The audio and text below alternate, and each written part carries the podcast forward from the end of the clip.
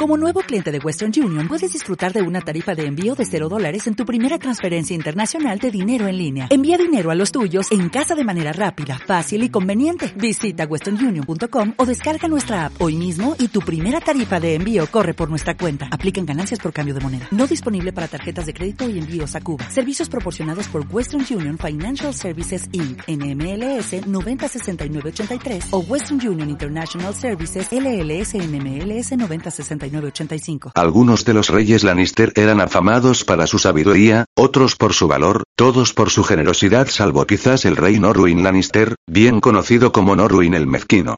Todavía Roca Casterly también alojó a muchos reyes débiles, crueles, e impotentes. Loreón IV era conocido como Loreón el Soso, y su nieto Loreón V como la reina Lorea, porque le gustaba ponerse los vestidos de su esposa y pasearse por los andenes de Lannisport en la guisa de una prostituta común. Después de sus reinados, el nombre Loreón se volvió menos común entre príncipes Lannister. Un monarca, Tyrion II, era conocido como el Atormentador. Aunque era un rey fuerte, afamado por su proeza con su hacha de guerra, su verdadero deleite era la tortura, y se susurraba que lo deseaba a ninguna mujer antes de hacerla sangrar. La espada rugido entró en posesión de los reyes Lannister un siglo antes de la maldición, y se dice que el peso en oro que pagaron por ella habría sido suficiente como para haber comprado un ejército entero. Pero después estuvo perdida por más de un siglo, cuando Tomen II se la, llevó, cuando navegó con su gran flota hacia la destruida Valiria, con la intención de pillar las riquezas y hechicerías que aún permanecían efectivamente. La flota nunca volvió, ni Tomen, ni Rugido. El último informe sobre ellos se encuentra en una crónica de Volantis llamada La Gloria de Volantis. Allí se declara que una flota dorada que portaba al rey león se había quedado allí por los suministros, y que los triarcas le dieron muchos regalos. Según la crónica, él les prometió darles a los triarcas la mitad de todo lo que encontrara a cambio de su generosidad y una promesa de enviar su flota en su ayuda cuando él lo pidiera. Después de eso, él zarpó. El año después, la crónica afirma, el triarca Marquelo Tágaros despachó un escuadrón de barcos hacia Valiria buscando cualquier señal de la flota dorada, pero no encontraron nada. Finalmente los dominios de Oslanister se extendieron hasta la orilla occidental de las cabeceras del Forca Roja y Ladera, desde el Colmillo Dorado hasta la orilla sur de la Bahía de Hierro y las fronteras del dominio. Las fronteras de las tierras de oeste hoy siguen siendo aquellas del Reino de la Roca, como eran antes del Campo de Fuego, cuando el rey Loren Lannister, Loren el Último, se arrodilló como un rey y se alzó como un señor. Pero en el pasado, los límites eran más cambiantes, particularmente al sur, donde los Lannister contendieron a menudo contra los Gardener en el dominio y al este, donde guerreaban contra los muchos reyes del Tridente. Además, el litoral de los Lannister se hallaba más cerca de las Islas de Hierro que cualquier otro reino, y la riqueza de Lannisport y su comercio era una tentación constante para los piratas de esas islas. Las guerras entre los hombres de oeste y los hijos de hierro hicieron erupción casi cada generación. Incluso durante los períodos de paz, incursionaron los hijos de hierro, buscando riquezas y esposas de sal. La isla Bella sirvió como escudo en la costa sureña más lejana. Por esta razón los Farman se han vuelto famosos por su fuerte odio hacia ellos. La gran riqueza de las tierras del oeste, obviamente, proviene principalmente de sus minas de oro y plata. Las vetas de los minerales son anchas y profundas, y hay minas, aún ahora, que se han cavado durante más de mil años y todavía no se han vaciado. Según los informes de Lomas Longstrider, había conocido a mercaderes que le preguntaron incluso en la lejana Asai de la Sombra, si era verdad que él, señor León, Vivía en un palacio de oro sólido y que los arrendatarios cosechaban una fortuna en oro simplemente arando sus campos. El oro del oeste ha viajado lejos, y los maestres saben que no hay ninguna mina en todo el mundo es tan rica como las de Roca Castelli. La riqueza de las tierras occidentales es similar, en tiempos antiguos, con el hambre del feudo franco de Valiria por los metales preciosos, no obstante no aparece ninguna evidencia de que los señores dragón hicieron contacto alguna vez con los señores de la roca, Casterly o Lannister. Septon Bart especuló sobre el tema, refiriéndose a un texto de Valiria que ha estado subsecuentemente perdido, sugiriendo que los hechiceros de feudo franco predijeron que el oro de roca Casterly los destruiría. Archimaestre Perestan ha puesto una especulación diferente, más plausible, sugiriendo que los valirios en tiempos antiguos se extendieron hasta Antigua pero sufrieron algún gran revés, o tragedia allí, que los obligó a huir de Poniente. La casa Lannister bajo los dragones una vez que Loren el último dejó su corona, los Lannisters se redujeron a señores. Aunque sus inmensas riquezas permanecían intactas, no tenían lazos íntimos con la casa Targaryen, diferente de los Baratheon, y al contrario de los Tully, eran demasiado orgullosos para suplicar enseguida un lugar de prominencia bajo el trono de hierro. No era después de una generación, cuando el príncipe Aegon y la princesa Raena se refugiaron del rey Maegor el Cruel, que los Lannister empezaron a poner una marca mayor en el reino una vez más. Lord Lyman Lannister protegió al príncipe y princesa bajo su techo, concediendo el derecho del invitado y negándose a las demandas del rey de entregados. Todavía su señoría no empeñó sus espadas por el príncipe y la princesa fugitivos, ni se involucró, hasta que el príncipe Aegon había perecido a manos de su tío durante la batalla de Ojo de Dioses. Solo cuando Jaehaerys, el hermano más joven de Aegon reclamó el trono de hierro, los Lannisters ofrecieron su apoyo. La muerte del rey Maegor y la coronación del rey Jaehaerys movieron la casa Lannister más cerca del trono de hierro, aunque los Velaryon, Arryn, Hightower, Tully y Baratheon todavía los eclipsaron en influencia. Lord Timon Lannister estaba presente en el gran concilio de 101 DC que decidió la sucesión, llegando con un gran séquito de 300 abanderados, caballeros, y sirvientes solo excedido por Lord Matos Tyrell de Alto Jardín, que contaba 500 en su séquito. Los Lannisters escogieron estar al lado del príncipe Viserys durante las deliberaciones elección recordada y premiada algunos años después, cuando Viserys ascendió al trono de hierro y Ser Tyland Lannister, hermano gemelo de Lord Jason Lannister, fue promovido a consejero de barcos. Después, Ser Tyland se volvió consejero de la moneda del rey Aegon II, y por su asociación personal con el trono y hierro y una posición ventajosa en la corte trajo a su hermano, Lord Jason al bando Aegon en la danza de dragones. Sin embargo, cuando la pugna por la sucesión continuó, Sertiland sufrió considerablemente por esconder la mayor parte del oro de la corona, donde Rhaenyra Targaryen no podría alcanzarlo cuando ella capturó desembarco del rey. Y la asociación de los Lannisters con el trono de hierro demostró ser nefasta cuando el Kraken rojo y sus saqueadores cayeron en las indefensas tierras de oeste, pues Lord Jason marchó al este por mandato del rey Aegon II. Los partidarios de la reina Rhaenyra encontraron su ejército en el cruce del Forca Roja, donde Lord Jason murió en la batalla, mortalmente herido por el escudero Pate de hoja larga, armado caballero después de la batalla, este guerrero de baja cuna fue conocido como el Mataleones por el resto de sus días. El ejército de los Lannister continuó marchando, obteniendo victorias liderado por Ser Adrian Tarbet, luego por Lord Lefort, antes de que él pereciera en el alimento de los peces, donde sus hombres fueron matados entre los tres ejércitos.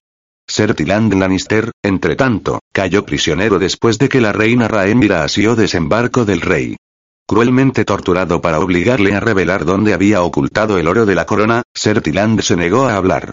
Cuando Aegon II y sus leales recuperaron la ciudad, él fue encontrado cegado, mutilado, y castrado. Todavía su mente permanecía intacta, y el rey Aegon lo retuvo como consejero de la moneda. En los últimos días de su regencia, Aegon II incluso envió a Sertiland a las ciudades libres a contratar mercenarios para apoyar su causa contra el hijo de Rhaenyra, el futuro Aegon III, y sus partidarios. La lucha llegó a su fin, con la regencia del nuevo rey, Aegon III, de 11 años de edad, cuando ascendió al trono de hierro. Esperando sanar las heridas profundas ocasionadas por la danza, Ser Tyland Lannister fue nombrado mano del rey. Quizás aquellos que habían sido sus enemigos lo juzgaron demasiado cegado y roto como para representar una amenaza, pero Ser Tyland sirvió hábilmente durante una buena parte de dos años, antes de morir de fiebre en 133 DC. En los años siguientes los Lannisters lucharon con los Targaryens contra Daemon Fuego Oscuro, aunque los rebeldes del Dragón Negro ganaron victorias notables en las tierras de oeste especialmente en Lannisport y Colmillo Dorado, donde Ser Kentinbol, el caballero impetuoso, renombrado como Fireball, mató a Lord Leford y logró la retirada de Lord Damon Lannister, después conocido como el León Gris. El León Gris falleció en 210 DC, y su hijo Tibold lo sucedió como Lord de Roca Casterly, muriendo dos años después bajo circunstancias sospechosas. El joven Lord Tibold no dejó un heredero, salvo una hija, Cerelle, de tres años de edad, cuyo reinado como señora de Roca Casterly fue cruelmente breve.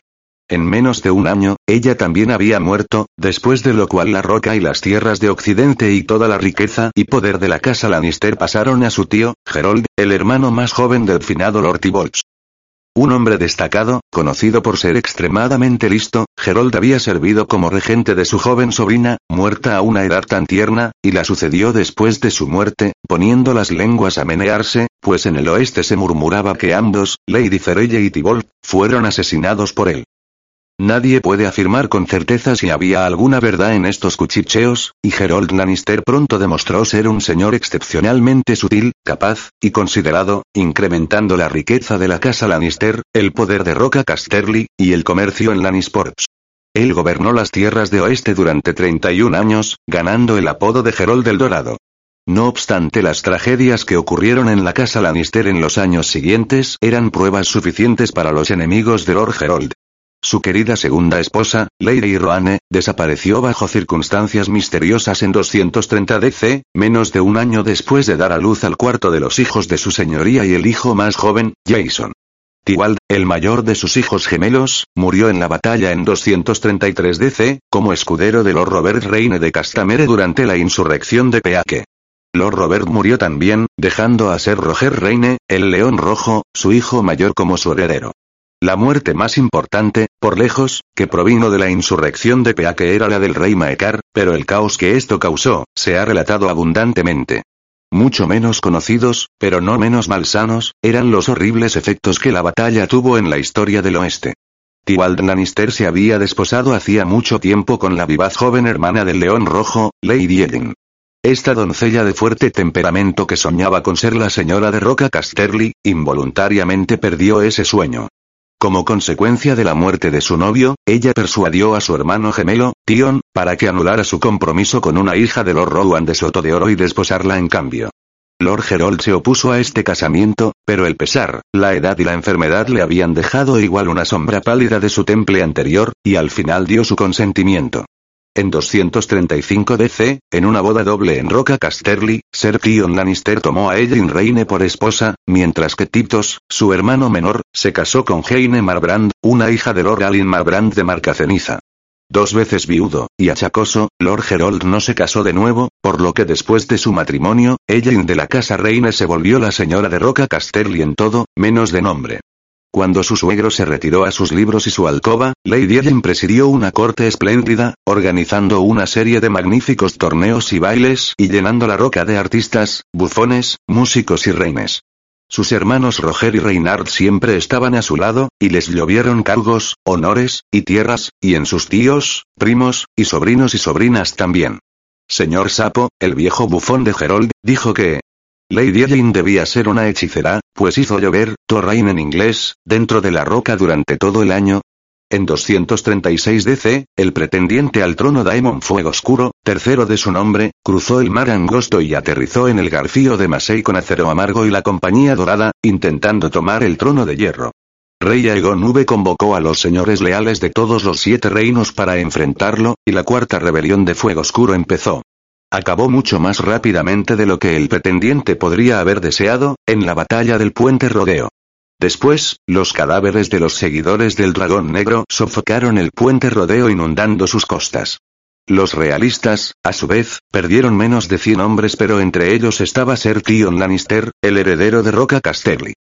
Era de esperar que la pérdida del segundo de sus gemelos gloriosos destrozaría a su afligido padre, señor Gerold. Pero curiosamente, parecía ser lo contrario. Cuando el cuerpo de Ser Tion descansó dentro de Roca Casterly, Gerold del Dorado se despertó y tomó una vez más un firme control de las tierras de oeste, e intentó hacer todo lo posible para preparar a su tercer hijo Titos, de débil voluntad y un chico poco prometedor, para sucederle. El reino de los reines llegó a su conclusión. Pronto los hermanos de Lady Yelin partieron de Roca Casterly hacia Castamere, acompañados por muchos de otros reines. Lady Jane se quedó, pero su influencia menguó, mientras que la de Lady Jane creció. Pronto, la rivalidad entre la viuda de Ser Tion y la esposa de Tito se puso verdaderamente fea, si los rumores descritos por Maestre Beldon pueden creerse. Beldon nos dice que en 239 DC, ella Reine fue acusada de intentar acostarse con Titos Lannister, instándole repudiar a su esposa y casarse con ella, en cambio. Sin embargo, el joven Titos, entonces de 19, encontró a la viuda de su hermano tan intimidante, que era incapaz de rendir. Humillado, corrió hacia su esposa para confesarse y pedir su perdón. Lady Jane perdonó a su joven marido pero no a su cuñada, y no dudó en informar a Lord Gerald del incidente. Furioso, su señoría resolvió que para liberar Roca Casterly de Ellen Reine de una vez por todas, debía encontrarle un nuevo marido. Los cuervos volaron, y un apresurado matrimonio fue concretado.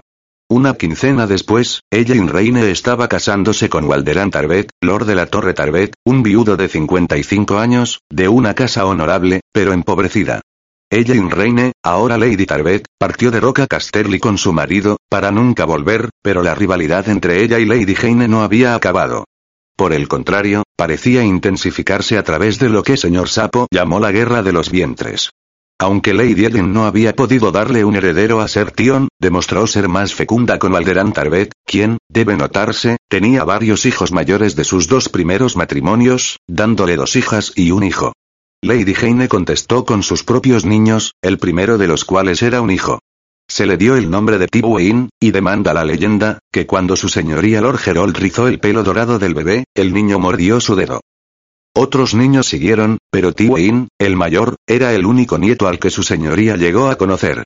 En 244 DC, Gerold el Dorado se murió por problemas de vejiga, incapaz de orinar.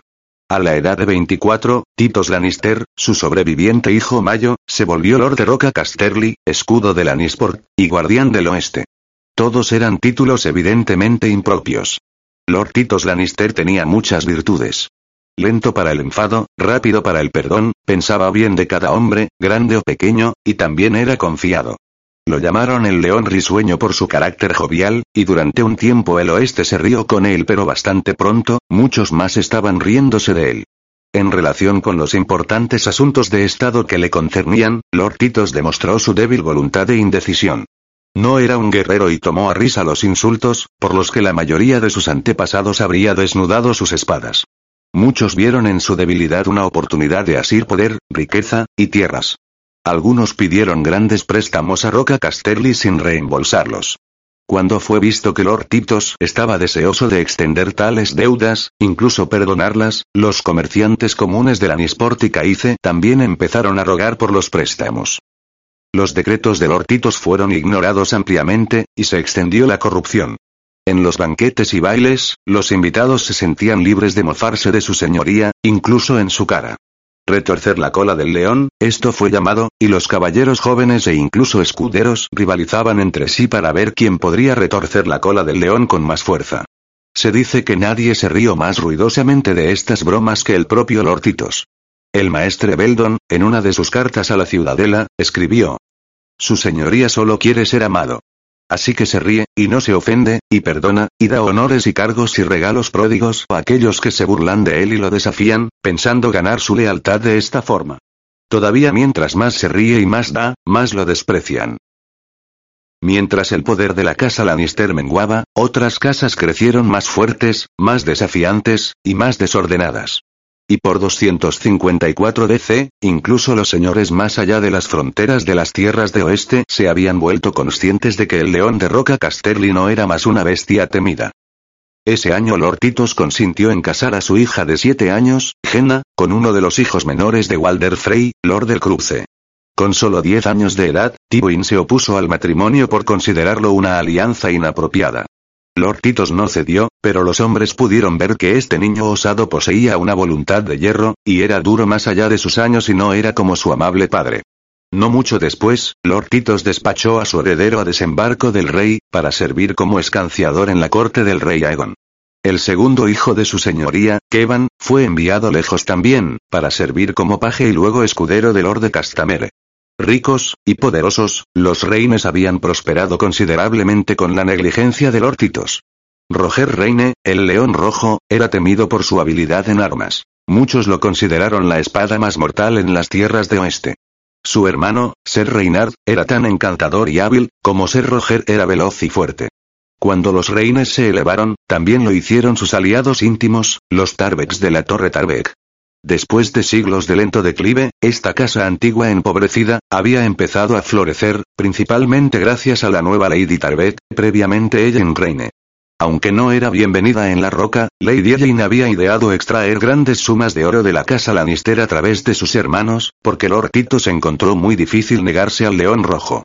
Con esos fondos ella restauraba la ruina desmenuzada que era la Torre Tarbet, reconstruyendo sus muros, fortaleciendo sus torres, y amueblando su interior con un esplendor que podría rivalizar con cualquier castillo en el oeste. En 255 DC, Lord Titos celebró el nacimiento de su cuarto hijo en Roca Casterly, pero su alegría pronto se volvió pena. Su amada esposa, Lady Jane, nunca recuperada del parto, murió un mes después del nacimiento de Gerion Lannister. Su pérdida destrozó a su señoría.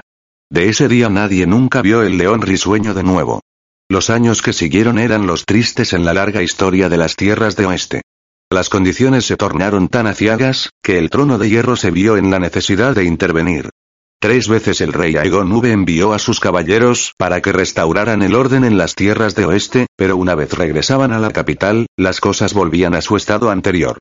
Cuando su gracia pereció en la tragedia en refugio estival en 259 DC, los asuntos en el oeste incluso se deterioraron aún más, y al nuevo rey, Jaehaerys II Targaryen, le faltó la fuerza de voluntad de su padre y además estuvo pronto inmerso en la guerra de los reyes de nueve peñiques. Mil caballeros y diez mil hombres armados marcharon de las tierras de oeste a la llamada del rey, pero Lord Titos no estaba entre ellos. Al hermano de su señoría se le dio el mando en su lugar, pero en 260 DC Ser Jason Lannister murió en sangre piedra. Después de su muerte, Ser Roger Reine asió la dirección de los hombres de oeste restantes y los lideró en varias notables victorias. Los tres hijos mayores de Lord Titos también se aquilataron en los peldaños de piedra. Armado caballero en la víspera del conflicto, Ser Tywin Lannister luchó en el séquito del joven heredero del rey, Aerys, príncipe de Rocadragón, y tuvo el honor de ser armado caballero al final de la guerra. Kevan Lannister, escudero del León Rojo, también ganó sus espuelas, y se armó caballero por el propio Roger Reine.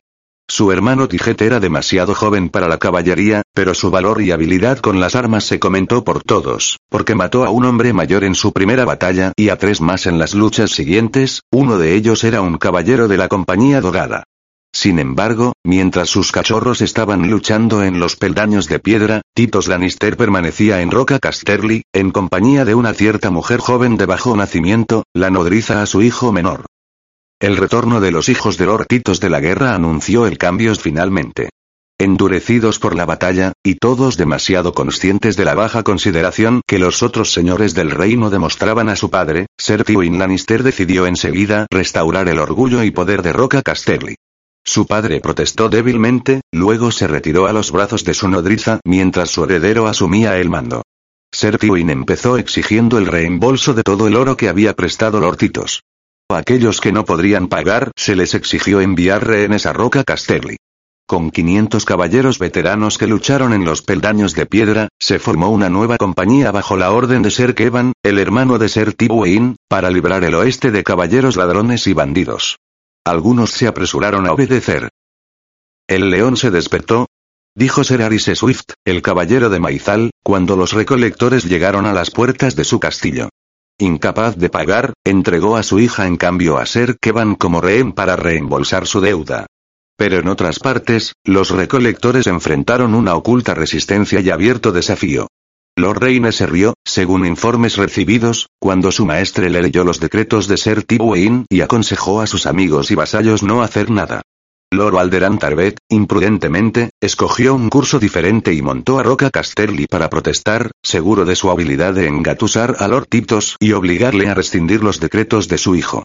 Pero en cambio, se encontró enfrentando a Ser Tywin, quien lo arrojó a un calabozo. Con Lord Alderan encadenado, Tywin Lannister no abrigaba ninguna duda respecto a la rendición de los Tarbek. Pero Lady Tarbet fue rápida en desengañarlo. En cambio, esa mujer temible, envió a sus propios caballeros y capturó a tres Lannister. Dos de los cautivos eran Lannister de Lannisport, parientes distantes de los Lannisters de Roca Casterly, pero el tercero era el joven escudero, Stafford Lannister, el hijo mayor y heredero de Ser Jason, el hermano fallecido de Lord Titos. La crisis resultante alejó a Lord Titos de su nodriza el tiempo suficiente para dominar a su heredero de voluntad de hierro. Su señoría no solo ordenó que liberen a Lord Tarbet ileso, sino también fue tan lejos como disculparse y perdonar sus deudas. Para salvaguardar el intercambio de rehenes, Lord Titos recurrió al hermano más joven de Lady Tarbet, Ser Reynard Reine. El formidable asiento del León Rojo en Castamere fue escogido para organizar la reunión. Ser Tywin se negó a asistir, así que Ser Kevan devolvió al oro Alderán, mientras Lady Tarbeck entregó a Stafford y sus primos. Una gran muestra de amistad fue organizada, con los Lannister y Tarbeck brindaron e intercambiaron regalos y besos, y juraron seguir siendo amigos leales por toda la eternidad. Toda la eternidad no duró ni un año, Gran Maester Picelle observó después. Tywin Lannister que no había estado presente en la fiesta del León Rojo nunca había desistido de su resolución de deponer a estos vasallos poderosos. A finales del año 261 DC, envió cuervos a Castamere y Torre Tarbeck, exigiendo que Roger y Reynard Reine y Lord y Lady Tarbeck se presenten en Roca Casterly para responder por sus crímenes. Los Reine y Tarbeck escogieron desafiarlo en cambio, como Ser Tywin ciertamente supo que harían. Ambas casas se alzaron en rebelión abierta, renunciando a su fidelidad a Roca Casterly. Así que Tywin Lannister hizo los estandartes. No buscó la aprobación de su señor padre, ni incluso le informó de sus intenciones, sino que marchó con 500 caballeros y 3.000 hombres armados y arqueros. La casa Tarbet fue la primera en sentir la ira de Ser Tywin. El ejército de los Lannister descendió tan rápido sobre los vasallos y partidarios del Oro Alderán, que él no tuvo tiempo de reunirlos. Alocadamente su señoría montó para encontrarse al ejército de Ser Tywin con uno de los caballeros de su casa a su lado. En la breve batalla brutal, los Tarbet fueron destrozados y matados. Decapitaron a Loro Alderán Tarbet y sus hijos, junto con sus sobrinos y primos, los esposos de sus hijas, y a cualquier hombre que desplegara la estrella azul y plata de siete puntas en su escudo o sobreveste alardeando de la sangre Tarbek. Y cuando el ejército de los Lannister reasumió su marcha hacia la torre Tarbet, las cabezas de Loro Alderán y sus hijos iban adelante, empaladas en las lanzas. A su aproximación, Lady Tarbeck cerró sus puertas y envió cuervos a Castamere, convocando a sus hermanos. Confiando en sus muros, Lady Tarbeck sin duda anticipó un largo asedio. Sin embargo, los artefactos del asedio se prepararon en un día, y esos muros demostraron ser de poca ayuda cuando una gran roca voló por encima de ellos y derrumbó los viejos cimientos del castillo. Lady Ellen y su hijo Kion el Rojo murieron en el súbito derrumbamiento de la estructura. Toda la resistencia en la torre Tarbeck acabó poco después, y las puertas se abrieron a la hueste de los Lannister. Entonces Tywin Lannister ordenó pasar la torre Tarbeck por la antorcha. El castillo ardió durante un día y una noche, hasta que quedó solo un armazón teñido de negro. El león rojo llegó a tiempo para ver las llamas. Dos mil hombres montaban con él, todos los que había podido reunir en el corto tiempo disponible. Tywin Lannister tenía tres veces su fuerza, la mayoría de las historias coinciden. Algunos insisten en que los Lannister excedían a los Reine 5 a 1. Esperando que la sorpresa pudiera salvar el día, Roger Reine ordenó que sus trompetas sonaran el ataque y cargó precipitadamente hacia el campamento de Ser Tywin.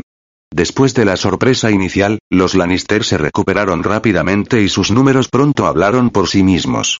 Lord Reine no tuvo otra elección que retroceder y huir, dejando cerca de la mitad de sus hombres muertos en el campo. Una lluvia de saetas de ballestas cazó a sus jinetes del campamento. Una cogió a Lord Reine entre los hombros, aguijoneándolo a través de su armadura. El león rojo siguió adelante, cayendo de su caballo a menos de media legua. Luego fue llevado de regreso a Castamere. El ejército de los Lannister llegó a Castamere tres días después. Igual Roca Casterly, el asiento de la casa Reine había empezado como una mina.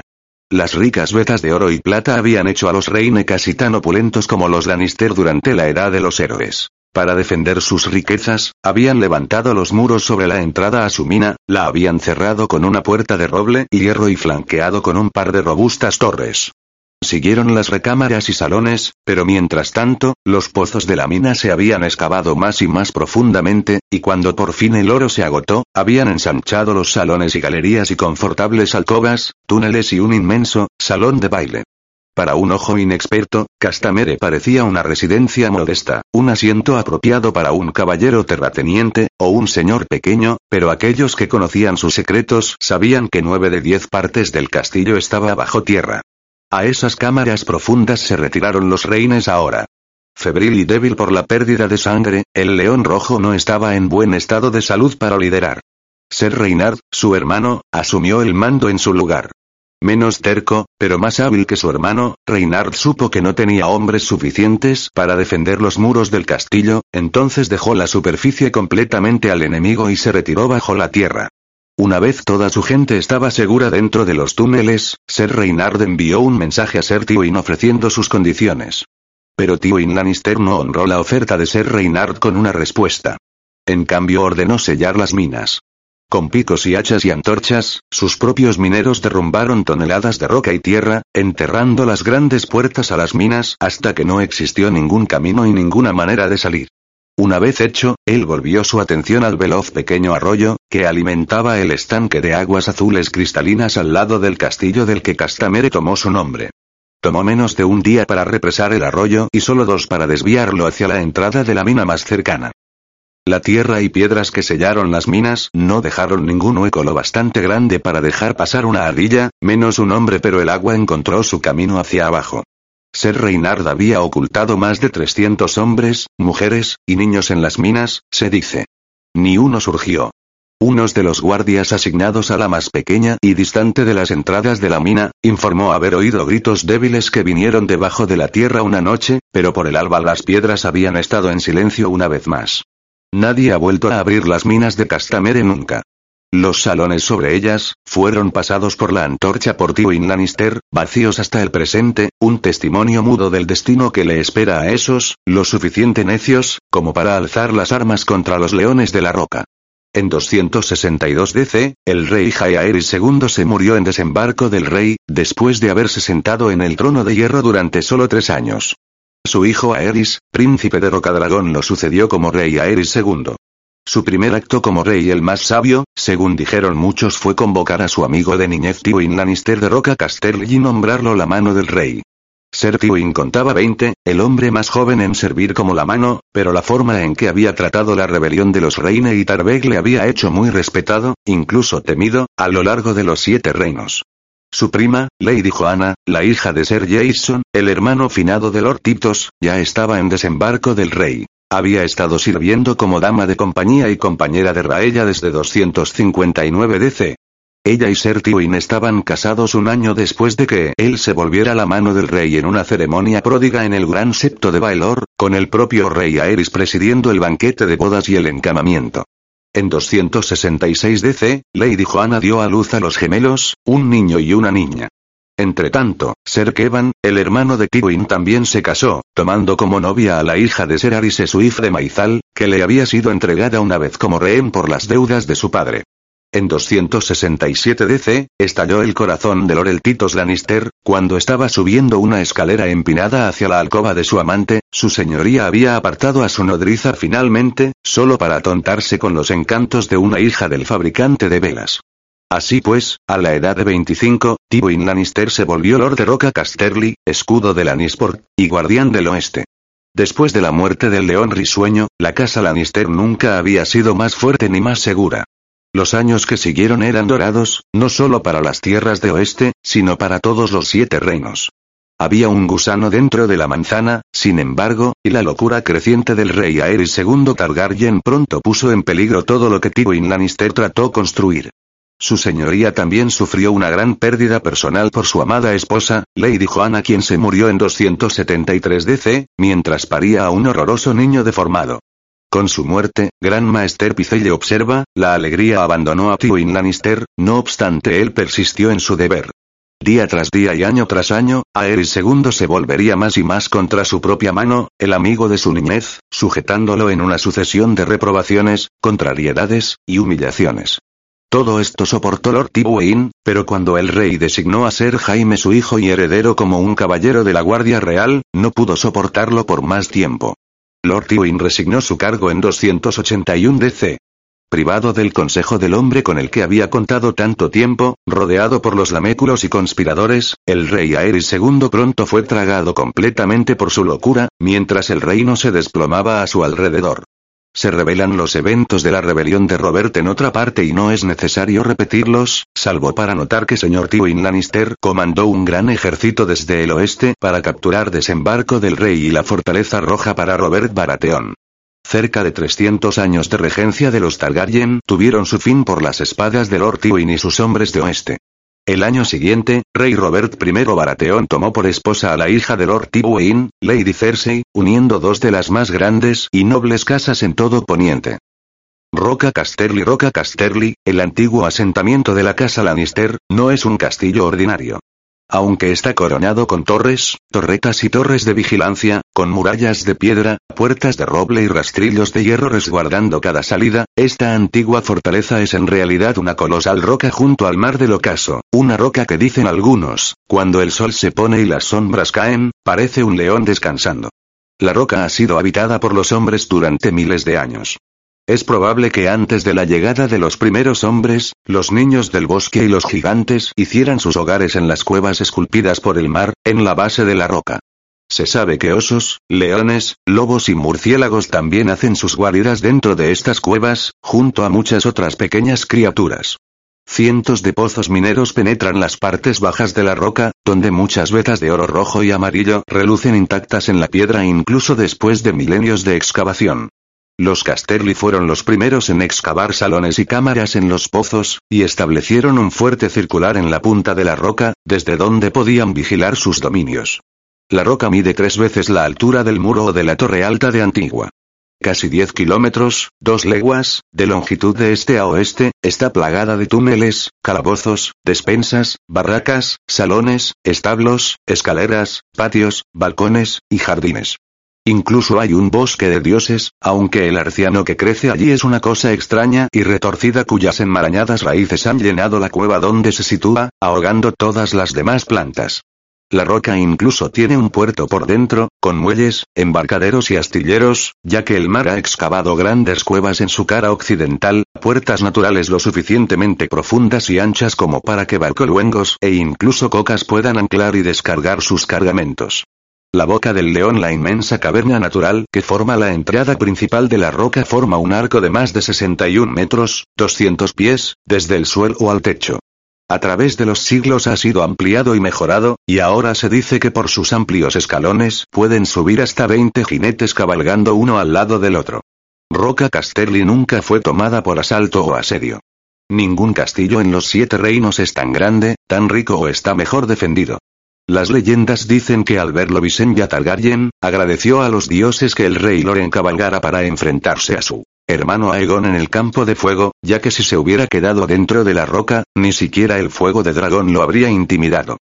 Los señores de Roca Casterly han reunido muchos tesoros a lo largo de los siglos, y los monumentos de la roca en especial la Galería Dorada, con sus decoraciones y paredes doradas, y la Sala de los Héroes, donde las costosas armaduras usadas por cien caballeros, señores, y reyes Lannister, montan eterna guardia son de reconocida fama en todos los siete reinos, e incluso en las tierras más allá del mar angosto. El dominio. El más grande y más poblado de los seis reinos sureños, el norte, vasto en extensión, pero escasamente poblado, es una tierra aparte, es comúnmente llamado el dominio, pero este nombre es muy poco apropiado. Los dominios de la casa Tyrell, los señores de Alto Jardín, ahora se corresponden en gran medida con aquellos del reino del dominio como existió durante miles de años antes de la conquista de Aegon, pero ese reino rico y fértil estaba, en realidad, compuesto por cuatro reinos. Antigua y sus alrededores, delimitados por las montañas rojas hacia el este y por la cabecera del Binomiel en el norte. El dominio mismo, una vasta extensión de campos y granjas, lagos y ríos, colinas, bosques y fragantes prados, molinos y minas, salpicado de pequeños pueblos, prósperas ciudades comerciales, y antiguos castillos, que se extiende desde las Islas Escudo, subiendo por la desembocadura del Mander, pasando Alto Jardín, hacia Lago Rojo, Soto de Oro, y Puente Amargo, hasta Ladera y las cabeceras del Mander. Este último fue el reino gobernado por los Gardener de antaño, y en días más recientes por los descendientes de sus mayordomos, los Tyrell de Alto Jardín. La historia nos dice que fue en estos verdes campos donde nació la caballería. Los galantes caballeros y bellas doncellas del dominio son celebrados a través de los siete reinos por los bardos, cuyas propias tradiciones también se originaron aquí. Un grandioso reino, en la antigüedad y en el presente, el dominio es muchas cosas para sus habitantes. El dominio más poblado, fértil y poderoso de los siete reinos, su riqueza tan solo superada por el rico occidente. Una sede de aprendizaje. Un centro de música, cultura, y todas las artes, brillantes y oscuras. El granero de Poniente. Un nexo de comercio. Hogar de grandes navegantes, reyes nobles y sabios, terribles hechiceros, y las mujeres más bellas de Poniente. Sobre una colina que domina el Mander se alza alto jardín, nombrado el castillo más hermoso en el reino. El propio Mander, que fluye bajo sus murallas, es el río más largo y caudaloso de los siete reinos. La gran ciudad de Antigua es igual de grande que Desembarco del Rey, pero es superior en todo lo demás, siendo mucho más antigua y hermosa, con sus calles adoquinadas, sus ornamentadas casas gremiales, las casas de piedra, y tres grandiosos monumentos. El septo estrellado de la fe, la ciudadela de los maestres, y la imponente torre alta, con su gran faro, la torre más alta de todo el mundo conocido. En verdad, el dominio es una tierra de superlativos. Gartmano Verde La historia del dominio comienza con Gartmano Verde, el legendario progenitor no solo de los Tyrell de Alto Jardín, sino que también de los reyes gardenerantes, que ellos y también de todas las otras grandes casas y familias nobles del Reino Verde. Se cuentan mil historias sobre Gart, en el dominio y más allá. La mayoría son inverosímiles, y muchas otras contradictorias. En algunas, es contemporáneo de Bran el constructor, Lanel astuto, Duran pesar de dioses y otras coloridas figuras de la edad de los héroes. En otras, se presenta como el ancestro de todos ellos. Está escrito que Gard fue el rey supremo de los primeros hombres. Fue quien los lideró hacia el este y a través del puente de tierra hacia poniente aunque otras historias quieren hacernos creer que precedió a la llegada de los primeros hombres por miles de años, convirtiéndolo no solo en el primer hombre en Poniente, sino en el único hombre, deambulando en solitario a lo largo y ancho del continente y comerciando con los gigantes y los niños del bosque. Algunos incluso dicen que era un dios. Hay desacuerdo hasta en su nombre. Gartmano Verde, le decimos nosotros, pero en las historias más antiguas es nombrado Garpelo Verde o simplemente Gartel Verde.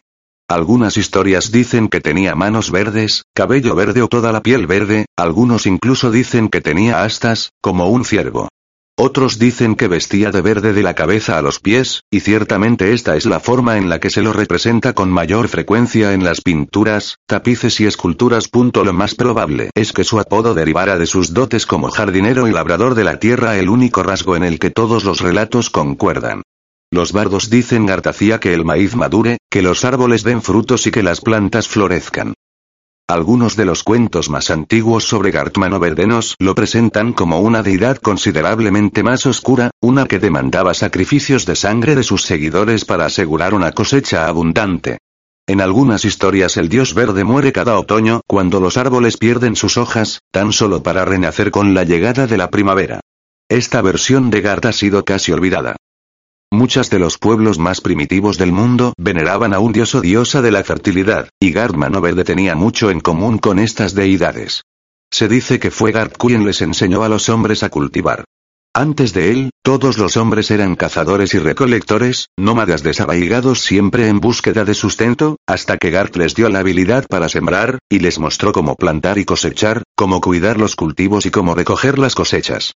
En algunos cuentos, también intentó enseñarle a las antiguas razas, pero los gigantes le rugieron y lo apedrearon con rocas, mientras que los niños se rieron y le dijeron que los dioses de los bosques les proveían todo lo que necesitaban. Por donde iba brotaban granjas, pueblos y muertos tras su paso. Sobre sus hombros colgaba una bolsa de lona, cargada de semillas, que iba esparciendo mientras caminaba. Como corresponde a un dios, el contenido de su bolsa era inagotable. Dentro habían semillas de todos los árboles, granos, frutas, y flores del mundo. Algunos de los hijos más famosos de Gardmano Verde. John el Roble, el primer caballero, quien trajo la caballería a Poniente, un hombre enorme, todos concuerdan, de ocho pies de altura en algunas historias, diez o doce pies de altura en otras, engendrado por Gardmano Verde y una gigante. Sus descendientes se convirtieron en los Oaquear de Roble Viejo. Gilbert de los Viñedos, quien le enseñó a los hombres en el rejo a preparar vino dulce de las uvas, tan jugosas y exuberantes, que crecían en su isla, y fue quien fundó la casa Redwine. Floris la zorra, la más lista de los hijos de Gart, que tuvo tres esposos, cada uno ignorando la existencia de los otros. De sus hijos surgieron la casa Florent, la casa Bol, y la casa Peake. Maris la doncella, la más hermosa, cuya belleza era tan famosa que 50 señores compitieron por su mano en el primer torneo que se celebró en Poniente. El vencedor fue el gigante gris, Argot piel de piedra, pero Maris se casó con el rey Utor de la Torre Alta antes de que pudiera reclamarla, así que Argot se pasó el resto de sus días encolerizado ante las murallas de Antigua, gritando por su novia. Fos el arquero, conocido por ser capaz de disparar a una manzana en la cabeza de cualquier doncella que le consintiera el capricho, de quien descienden ambos Fosway, los de la manzana roja y los de la verde. Brandon de la hoja sangrienta, quien expulsó a los gigantes del dominio y peleó contra los niños del bosque, asesinando a tantos en el lago azul que ha sido conocido como lago rojo desde entonces. Owen Escudo de Roble, quien conquistó las Islas Escudo, expulsando a los Selkies y Tritones de regreso al mar. Arlon el Cazador y Erndon del Cuerno, hermanos gemelos que construyeron su castillo sobre Colina Cuerno y tomaron como esposa a la hermosa bruja de los bosques que habitaba allí, compartiendo sus favores durante 100 años, ya que los hermanos evitaban el envejecimiento al abrazarla cada vez que la luna estaba llena. Bors el Rompedor, quien obtuvo la fuerza de 20 hombres al alimentarse únicamente de la sangre de toros, y fundó la casa Bulwer de Corona Negra. Algunos relatos afirman que Bors bebió tanta sangre de toro que le crecieron dos cuernos de un color negro brillante. Rose del Lago Rojo, una cambiapieles, capaz de transformarse en una grulla a voluntad, un poder que, algunos dicen, aún se manifiesta de cuando en cuando entre las mujeres de la casa Crane, sus descendientes. Ella siempre dulce, la muchacha que amaba tanto la miel que buscó al rey de las abejas en su inmensa montaña colmena e hizo un pacto con él, le dijo que ella cuidaría de sus hijos, y de los hijos de estos, durante toda la eternidad. Y así se convirtió en la primera apicultora, y en la madre de la casa Besbury. Rowan Árbol de Oro, quien estaba tan afligida cuando su amante la dejó por una rival más rica, que envolvió una manzana en su cabello dorado, y la plantó sobre una colina, y de esta creció un árbol cuya corteza, hojas y frutos eran de reluciente oro amarillo. De sus hijas descienden los Rowan de Soto de Oro. Gardman Verde trajo el don de la fertilidad con él. Pero no era solo la tierra lo que podía hacer fecundo, ya que las leyendas nos dicen que podía hacer que las mujeres estériles se volvieran fértiles al tocarlas incluso ancianas cuya sangre de la luna ya no fluía. Las doncellas maduraban en su presencia, las madres concebían mellizos o incluso trillizos cuando él las bendecía, las muchachas jóvenes florecían al contemplar su sonrisa. A donde quiera que iba, señores y hombres comunes le ofrecían a sus hijas vírgenes, para que sus cultivos maduren y sus árboles crezcan cargados de fruta. Todas las doncellas que desfloró quedaron embarazadas, sin excepción, y nueve lunas después concibieron hijos fuertes o hermosas doncellas, o al menos eso dicen las historias. Estas leyendas, aunque son apreciadas por el pueblo llano, son bastante desacreditadas tanto por los maestres de la ciudadela como por los septones de la fe, quienes comparten la opinión de que Gardman Verde era un hombre, no un dios. Posiblemente fue un cazador líder o un jefe guerrero, o quizás un rey menor, podría haber sido el primer señor de los primeros hombres que vio a sus seguidores a través del brazo de Dorne, cuando aún no estaba roto, y luego al deshabitado poniente, donde solo las razas antiguas habían puesto pie antes. Siendo un dios o un hombre, Gardman Verde, engendró muchos hijos en esta nueva tierra. En esto todos los cuentos concuerdan. Muchos de sus descendientes llegaron a ser héroes, reyes, y grandes señores por derecho propio, fundando poderosas casas que perduraron por miles de años. De todos ellos, el más grandioso fue su primogénito, Gart el jardinero, quien construyó su hogar sobre una colina situada sobre el Mander, lugar que con el tiempo llegó a ser conocido como Alto Jardín, y llevaba una corona de flores y enredaderas. Los demás hijos de Gardman Verde le rindieron homenaje al jardinero como legítimo rey de todos los hombres en todas partes. De su descendencia surgió la Casa Gardener, cuyos reyes gobernaron el dominio bajo el estandarte de la mano verde por miles de años, hasta que Aegon el dragón y sus hermanas llegaron a Poniente. La lista de descendientes es larga, y muchas son sus leyendas, pues no escasea casa noble en el dominio que no presuma de descender de uno de los incontables hijos de Gardman Verde. Incluso los héroes de otras tierras y reinos son a veces contados entre la descendencia de Mano Verde. Estos cuentos nos dicen que Brandon el constructor desciende de Gar por parte de Brandon de la hoja sangrienta. Por otro lado Lan el astuto, en unos cuentos, era un hijo bastardo de Floris la zorra, y en otros, hijo de Rowan árbol de oro. Sin embargo, el parentesco de Lan el astuto y Gardmano verde es un relato contado únicamente en el dominio. En las tierras de Occidente, a menudo se dice que Lan engañó a Gart, haciéndole creer que era uno de sus hijos, Gart tenía muchos hijos, así que a veces se confundía, consiguiendo parte de la herencia que por derecho le correspondía a los verdaderos hijos de Gart. El que Gart haya tenido muchos hijos, es algo que no podemos negar, considerando la gran cantidad de casas en el dominio que afirman descender de él. Pero es muy poco probable que todas las otras casas nobles de Poniente también sean sus descendientes. Los reyes Gardener La historia del dominio en los días de los primeros hombres no es diferente de la de los otros reinos de Poniente.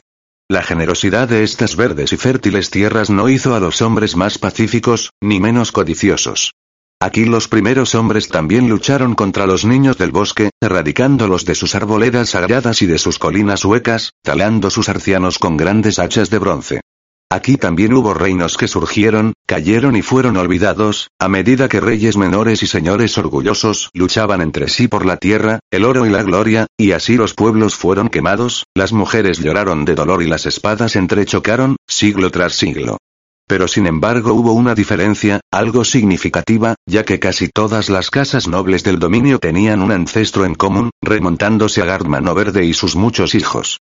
Muchos eruditos han sugerido que fueron estos lazos de sangre lo que le dio a la casa Gardener la ventaja en los siglos siguientes. Ningún rey menor podía esperar rivalizar con el poderío de Alto Jardín, donde los descendientes de Gart el jardinero se sentaban sobre un trono viviente, el asiento de roble, que creció de un roble que el mismo Gart Verde había plantado, y usaban coronas de enredadores y flores en tiempos de paz, y coronas con espinas de bronce, y después de hierro, cuando iban a la guerra. Otros se dieron el título de reyes, pero los Gardener eran incuestionablemente los reyes supremos, y los monarcas menores les rendían honor, y algunos hasta obediencia. Rey Gar VII Gardener, mano dorada. En esos siglos de aflicción y tumulto, el dominio produjo muchos valientes guerreros. Desde entonces hasta el día de hoy, los bardos han celebrado las andanzas de Seruin del escudo espejo, Davos el asesino de dragones, Roland el cuerno, y el caballero sin armadura y los legendarios reyes que los lideraron, Gartube, martillo de los dormienses, Wayne I, el galante, Gilesi, el afligido, Gareth II, el siniestro, Gardby, el lucero del alba, y Gordon I, ojos grises.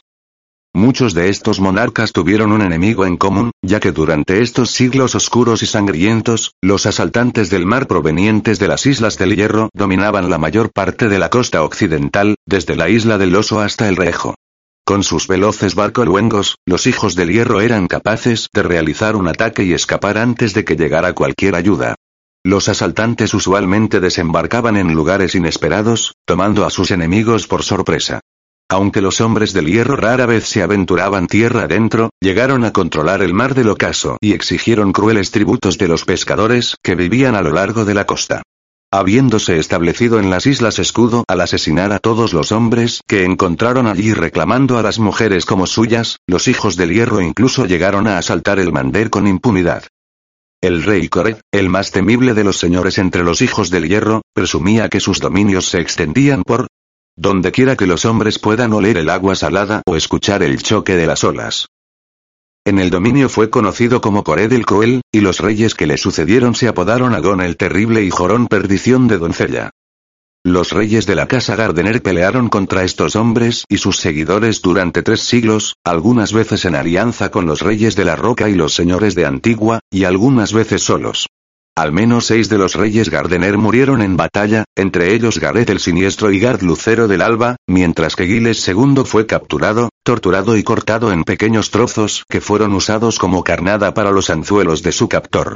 Sin embargo, al final resultaron victoriosos, y cada uno de ellos logró expandir los dominios de la casa Gardener y conseguir más tierras y señoríos bajo el mando de Alto Jardín. Dicho esto, muchos eruditos aún creen que los mejores entre los reyes Gardener fueron los pacifistas, no los luchadores. Es verdad que se cantan menos canciones sobre ellos, pero en los anales de la historia, de nombres como Gar III, el Grande, Garlandi, el Novio, Wayne III, el Gordo, y Johnny, el Alto, se ha escrito extensamente. Gart el Grande extendió las fronteras de su reino hacia el norte, ganando Roble Viejo, el Lago Rojo, y Soto de Oro con pactos de amistad y de defensa mutua. Garland logró lo mismo en el sur, trayendo a Antigua al reino al desposar a su hija con Lord Limond, el león marino, de la casa Hightower, mientras que él dejó de lado a sus otras esposas para casarse con la hija de Lord Limond. Wayne el Gordo convenció a Lord Peake y Lord de dejarlo mediar en sus conflictos, y de jurar vasallaje por sus tierras, y lo hizo sin pelear una sola batalla. John el Alto navegó su barcaza por el Mander hasta su cabecera, plantando el estandarte de la mano verde por doquier y aceptando el homenaje de señores y reyes menores cuyas tierras ocupaban las orillas del poderoso río. El más grande de todos los Gardener fue el rey Gar VII, mano dorada, un gigante tanto en la guerra como en la paz. Aun siendo un niño, logró expulsar a los dornienses cuando el rey Ferris Fowler lideró a 10.000 hombres a través del Sendancha, como era conocido el paso del príncipe en ese entonces, con la intención de conquistarlo. Poco después, volvió su atención al mar y expulsó a los últimos hombres del hierro de sus fortalezas en las Islas Escudo. Después de esto le entregó las islas a sus más feroces guerreros, otorgándoles concesiones especiales con el propósito de convertirlos en una primera línea de defensa contra los hijos del hierro, en caso de que estos regresaran. Demostraron ser un gran éxito, y hasta el día de hoy los hombres de las Islas Escudo se enorgullecen de proteger la desembocadura del Mander y el corazón del dominio en contra de todos y cada uno de los enemigos provenientes del mar. En su última y más grande guerra, Gard VII enfrentó una alianza entre el Rey Tormenta y el Rey de la Roca, quienes tenían la intención de repartirse el dominio, pero Gard logró derrotarlos a ambos, y luego los engañó usando ingeniosos argumentos para que se volvieron el uno contra el otro, llevándolos a enfrentarse brutalmente en la batalla de los tres ejércitos. Al final casó a sus hijas con sus herederos, y firmó un pacto con cada uno, fijando las fronteras entre los tres reinos. Sin embargo, incluso este hecho palidece ante su mayor logro. Una paz que duró tres cuartos de siglo. Gard Mano se convirtió en rey del dominio a la edad de 20 y murió sobre el asiento de roble cuando tenía 93, aún sano de mente, aunque frágil de cuerpo.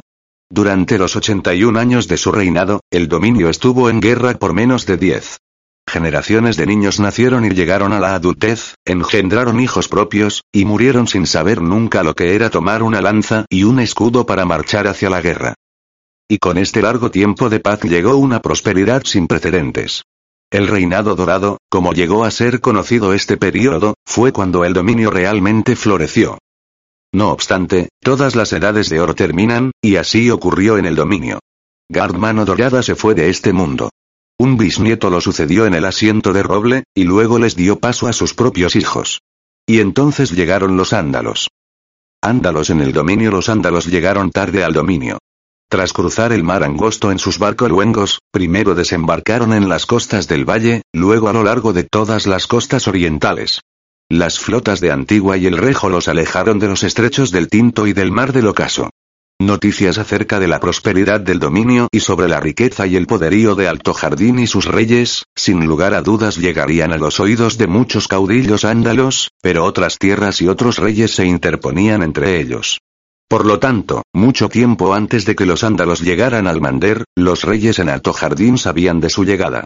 Observaron desde lejos las batallas en el valle, en las tierras de tormentas, y en las tierras de los ríos, tomando nota de todo lo que sucedió. Quizás fueron más sabios que sus contrapartes de otras regiones, ya que ellos no cometieron el error de aliarse con los ándalos en contra de sus rivales. Wayne IV, el temeroso de los dioses, envió a sus guerreros en busca de los niños del bosque, con la esperanza de que los verdevivientes y su magia pudieran detener a los invasores. Mern II, el albañil, construyó una nueva muralla alrededor de Alto Jardín y les ordenó a sus señores banderizos revisar sus propias defensas. Mern III, el loco, colmó de oro y honores a una bruja de los bosques que afirmaba ser capaz de levantar ejércitos de muertos para expulsar a los ándalos. Lord Redwine construyó más barcos, y Lord reforzó las murallas de Antigua. Sin embargo, las batallas que la mayoría de ellos había anticipado no llegaron a ocurrir. Para cuando los conquistadores habían terminado de conquistar las costas orientales, ya habían pasado generaciones y los ándalos habían establecido cerca de 40 reyes menores, muchos de ellos enfrentados entre sí. Y en Alto Jardín, los tres reyes sabios se dieron paso en el asiento de roble. Gard IX Gardener, su hijo Merle I, el Manso, y su nieto Wayne V fueron hombres muy diferentes, pero todos usaron una táctica común con los ándalos, basada en acuerdos y asimilación en vez de resistencia armada. Gard IX invitó a un septón a su corte y lo hizo parte de sus concilios, y construyó el primer septo en Alto Jardín, aunque él mismo continuó orando en el bosque de dioses del castillo. Su hijo Merle I, en cambio, abrazó formalmente la fe, y ayudó a financiar la construcción de septos, septrios, y monasterios por todo el dominio. Wayne V fue el primer Gardener nacido en la fe, y el primero en ser armado caballero con el rito solemne y la vigilia. Muchos de sus antepasados fueron armados caballeros de forma póstuma por los bardos y los cuentacuentos, pero la verdadera caballería llegó a Poniente con los ándalos. Merle I y Wayne V tomaron doncellas ándalas como sus esposas, a modo de unir a los padres de sus novias al reino. Los tres reyes tomaron ándalos bajo su servicio como espadas juramentas y criados.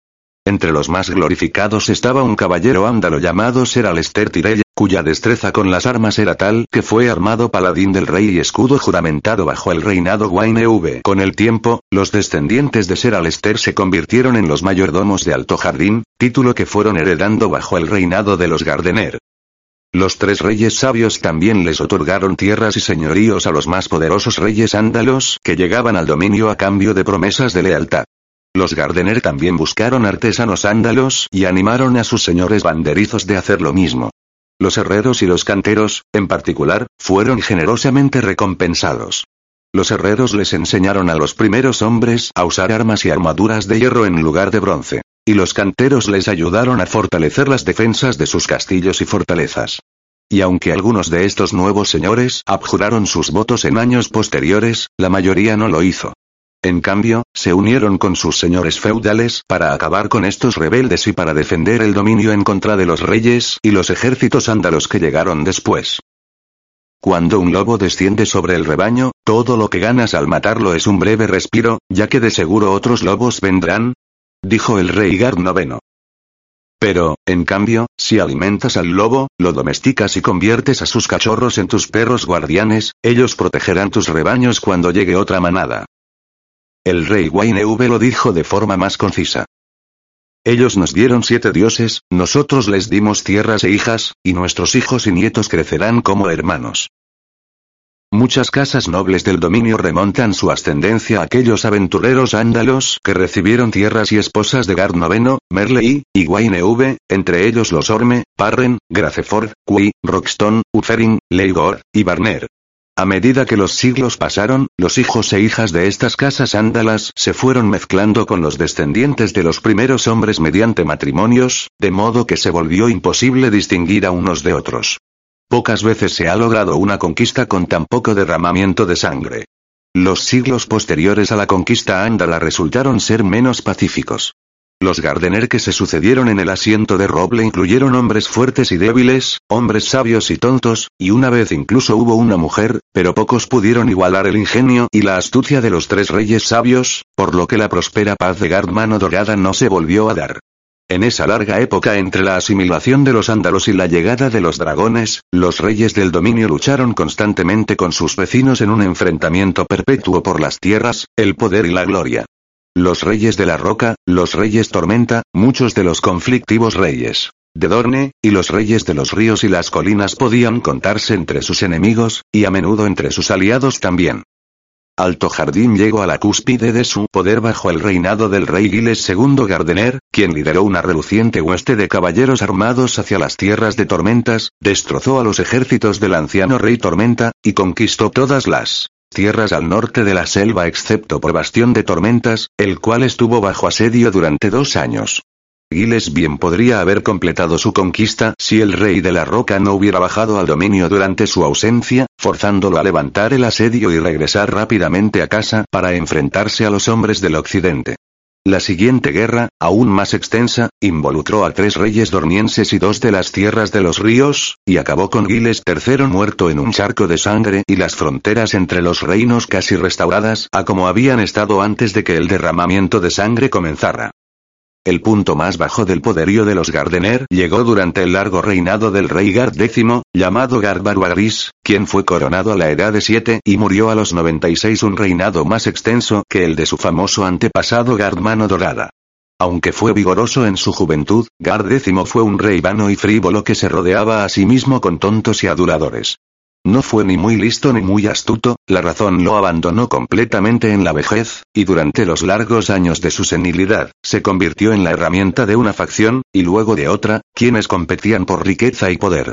Su gracia no había engendrado hijos, pero Lord Peake se había casado con una de sus hijas, Lord Manderly con otra, y cada uno estaba determinado en hacer que su esposa fuera la sucesora. La rivalidad entre ellos estuvo marcada por traiciones, conspiración, y asesinato, lo que llevó a que se desatara una guerra. Otros señores se unieron a ambos bandos. con los señores del dominio enfrentados y con un rey senil incapaz de entender lo que estaba ocurriendo, y mucho menos capaz de detenerlo, el rey Tormenta y el rey de la Roca aprovecharon el momento, y se apoderaron de grandes extensiones de tierra, mientras que las incursiones dormienses se hicieron más osadas y más frecuentes. Un rey dormiense sitió Antigua, mientras que otro cruzó el Mander y saqueó Alto Jardín. El asiento de roble, el trono viviente que había sido el orgullo de la casa Gardener por incontables años, fue cortado en pedazos e incendiado, y el senil rey Gar X fue encontrado en su cama, lloriqueando y cubierto en su propia suciedad. Los dormienses le cortaron la garganta. Por misericordia, dijo más tarde uno de ellos, después incendiaron Alto Jardín tras despojarlo de todas sus riquezas. Después de esto, hubo casi una década de anarquía, pero al final cerca de 40 de las grandes casas del dominio hicieron causa común, y lideradas por Seros Mund Tyrell, el mayordomo supremo, derrotaron a los Peake y a los Manderly, y reclamaron las ruinas de Alto Jardín, y colocaron sobre el trono a un primo segundo del fallecido rey Barbaris, el rey Mern VI Gardener.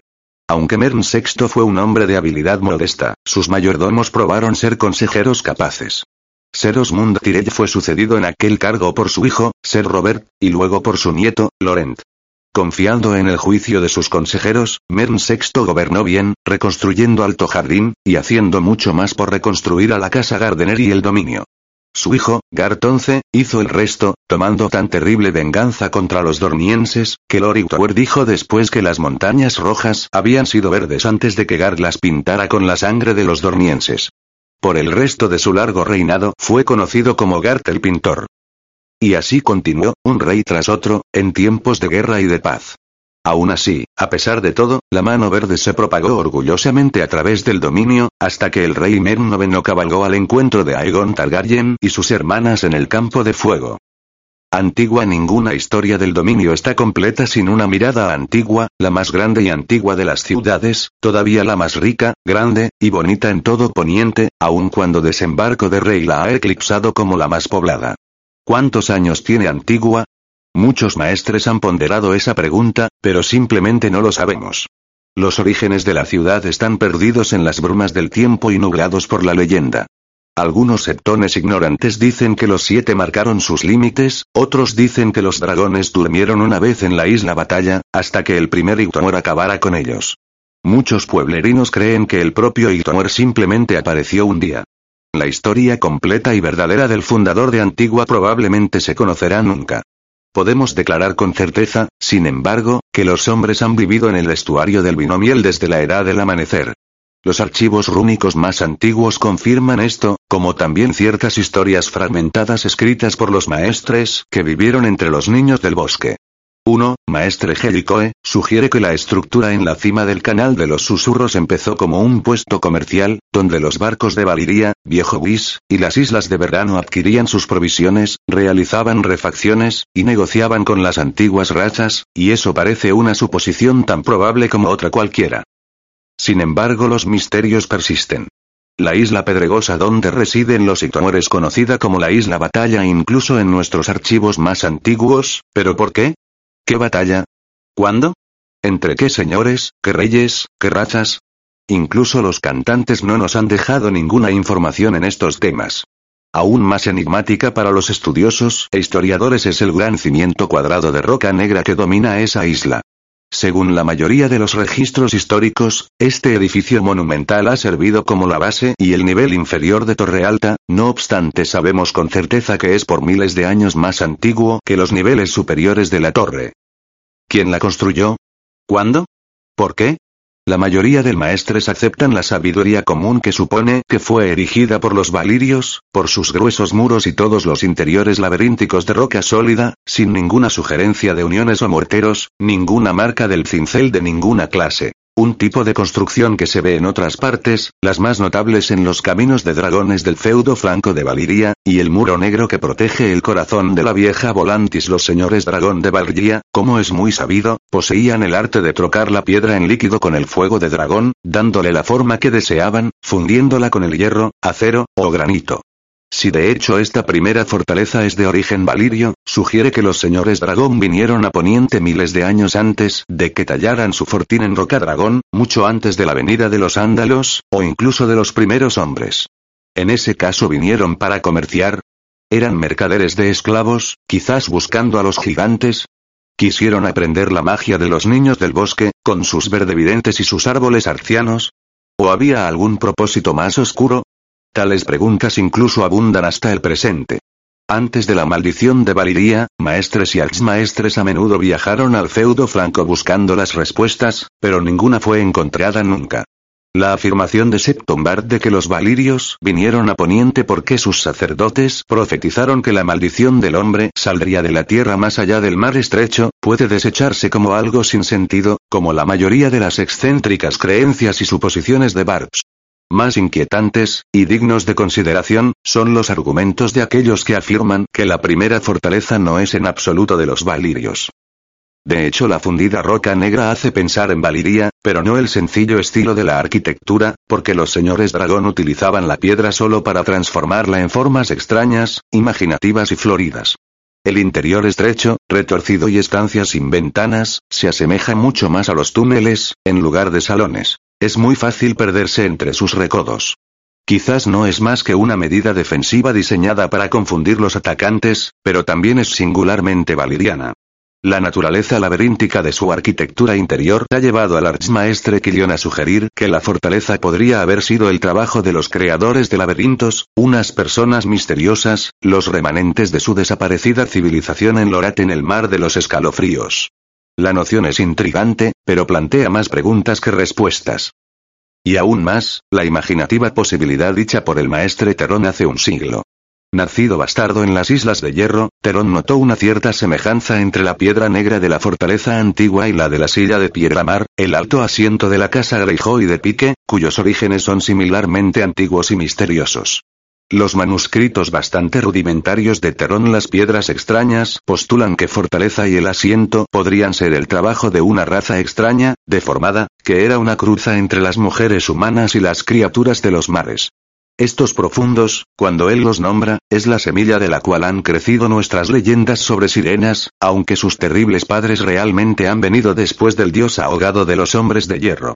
Las abundantes, detalladas, y perturbadoras ilustraciones incluidas en las piedras extrañas vuelven fascinante este extraño volumen, pero el texto es incomprensible en algunas partes. El maestre Terón tenía un don para dibujar, pero poca habilidad para las palabras. En cualquier caso, su tesis no tiene ninguna verdadera base y puede desecharse a ciencia cierta. Y así volvemos al principio, obligados a conceder que los principios de Antigua, Isla Batalla, y su fortaleza deberán seguir siendo un misterio por siempre. Las razones del abandono de la fortaleza y el destino de sus constructores, quienquiera que podrían haber sido, están perdidas, pero en algún punto sabemos que la isla Batalla y su gran fortaleza entraron en posesión de los antepasados de la casa Ictuer. Ellos eran los primeros hombres, como la mayoría de los estudiosos creen ahora, o quizás descienden de los marineros y comerciantes que se habían establecido en la cima del canal de los susurros en épocas más tempranas. ¿Eran los hombres que vinieron antes que los primeros hombres? No lo sabemos. En las primeras vislumbres en las páginas de historia, los Ictowers ya son reyes, Antigua gobierna desde la isla Batalla.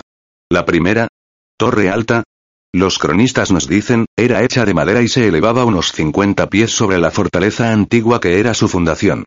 Ni esa torre, ni las torres de madera más altas que siguieron en los siglos subsiguientes, eran utilizadas como moradas. Eran puramente faros sobresalientes, construidos para iluminar un camino de los barcos comerciales en las aguas amortajadas por la niebla del canal de los susurros.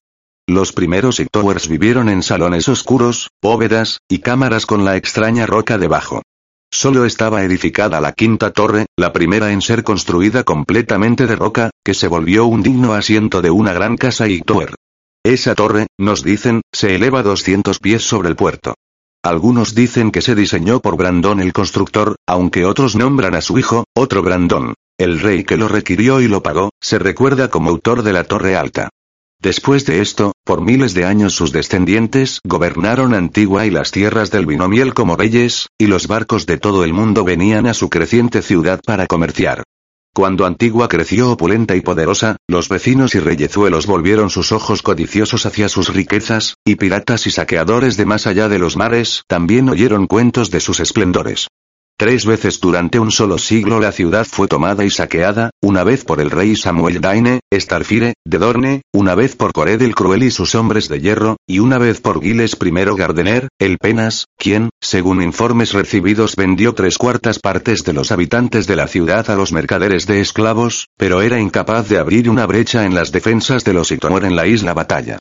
Los cercados de madera y el foso que habían protegido la ciudad hasta ahora, obviamente demostraron ser inadecuados, y el siguiente rey de Torre Alta, Otto II, gastó la mayor parte de su reinado cercando Antigua con muros de rocas macizas, más gruesos y más altos que cualquiera visto en Poniente por entonces.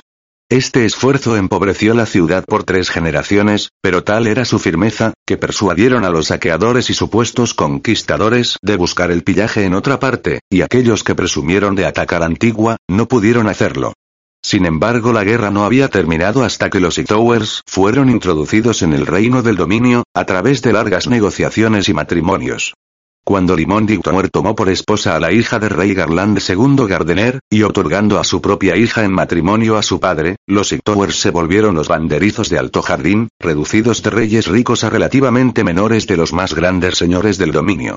Antigua era el último de los reinos antiguos en doblar la rodilla a Alto Jardín, no mucho después de que el último rey de Arbor desapareciera en el mar, permitiendo a su primo, rey Merin III Gardener, incluir a la isla como parte de su dominio.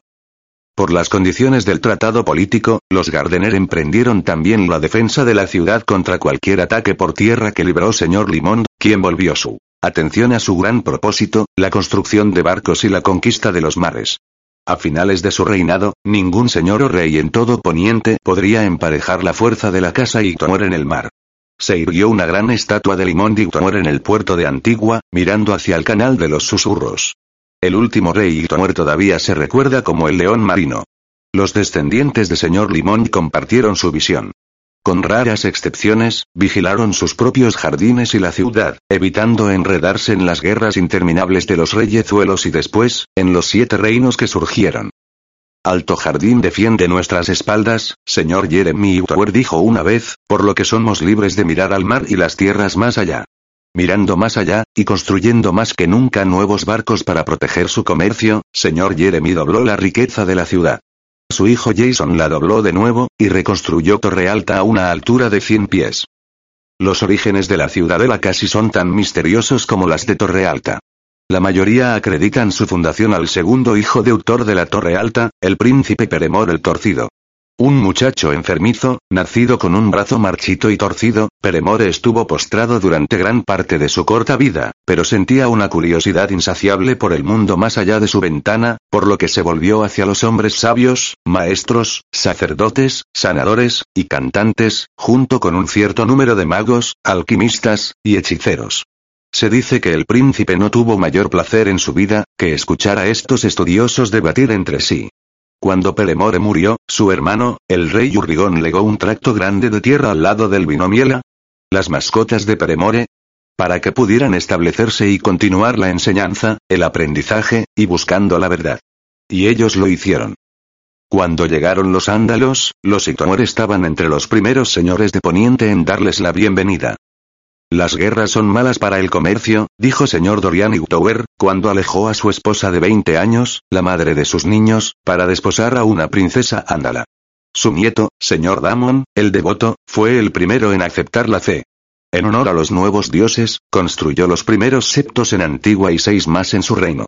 Cuando se murió prematuramente de disentería, el Septon Robeson se volvió el regente de su hijo recién nacido, gobernando Antigua en todo menos nombre durante los próximos 20 años y finalmente volviéndose el primer Septon supremo. El niño que él crió y entrenó, señor Tristón Utower, construyó el septo estrellado en su honor después de su muerte. En los siglos siguientes, Antigua se volvió el incuestionable centro de la fe en todo Poniente. De los salones oscuros de mármol del septo estrellado, salió una sucesión de septones supremos con la corona de cristal, la primera fue dada a la fe por Lord Barris, el hijo del Lord Tristón, para volverse la voz de los siete en la tierra, ordenando las espadas de la fe militante y los corazones de todos los creyentes desde Dorne hasta el cuello. Antigua se volvió su ciudad santa y muchos devotos, hombres y mujeres, la visitaron para orar en sus septos y santuarios y otros lugares santos. Indudablemente era en parte debido a estos lazos con los siete, que los Sitower pudieron tan a menudo mantenerse alejados de las innumerables guerras de la casa Gardener. La fe no era la única institución que floreció detrás de los macizos muros de Antigua, bajo la protección de los Sitower. Miles de años antes de que los primeros septos abrieran sus puertas, la ciudad había sido el hogar de la ciudadela, donde los niños y hombres jóvenes de Poniente venían a estudiar, instruirse, y forjar sus cadenas como maestres. Ninguna sede mayor de conocimiento existe en ninguna parte del mundo. En los tiempos de la conquista de Aegon, Antigua era la más grande ciudad en todo Poniente, la más grande, rica, y poblada, y un centro de aprendizaje y fe. Aún así, podría haber sufrido el mismo destino que Arenal si no fuera por los lazos íntimos entre los Hightower y el Septo Estrellado, y porque el Septon Supremo persuadió a Lord Manfred Hightower de no ofrecer resistencia a Aegon Targaryen y sus dragones, sino, en cambio, abrirle sus puertas al conquistador y jurarle lealtad. De esta manera el conflicto se desvió, pero surgió de nuevo en la siguiente generación durante la sangrienta disputa entre la fe y el segundo hijo del conquistador, oportunamente llamado Rey Maegor el Cruel. El Septon Supremo durante los primeros años del reinado de Maegor era el pariente político de los Hightorers.